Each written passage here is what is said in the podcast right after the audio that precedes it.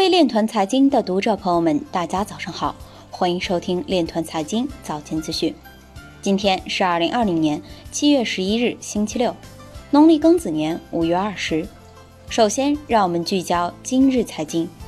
拉丁美洲正开展分别以 EOS 和 ETH 为首的企业区块链竞赛。立陶宛央行开始预售数字货币 LB Coin，将于七月二十三日正式发售。广州市黄浦区垃圾分类智慧管理项目引入区块链技术。浙江新基建三年行动将聚焦区块链基础设施等核心领域。比特币六月交易量下降百分之三十一，年度波动率降至六个月低点。二零二零年上半年，比特币的表现优于股市。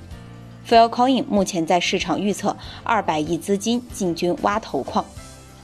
桑坦德银行与 Ripple 在国际支付方面展开合作。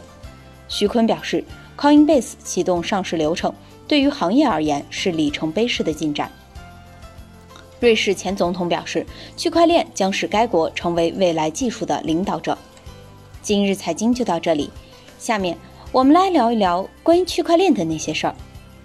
据界面新闻消息，在七月十日召开的二零二零世界人工智能大会上。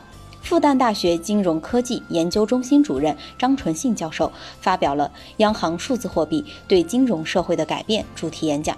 他表示，央行数字货币的目的在于取代纸钞现金，它需要满足所有的个人支付，而不仅仅是企业之间的转账。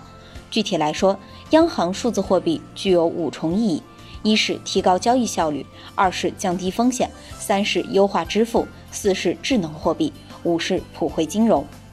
以上就是今天链团财经早间资讯的全部内容，感谢您的关注与支持，祝您生活愉快，我们明天再见。